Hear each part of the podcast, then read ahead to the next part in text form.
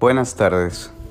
Empezamos este podcast a las 12 del mediodía de un 14 de abril del 2020, con el objetivo principal de compartir ideas, conocimiento y generar un debate que nos lleve a cada persona a mejorar en el día a día y tener la posibilidad de aprender algo cada día.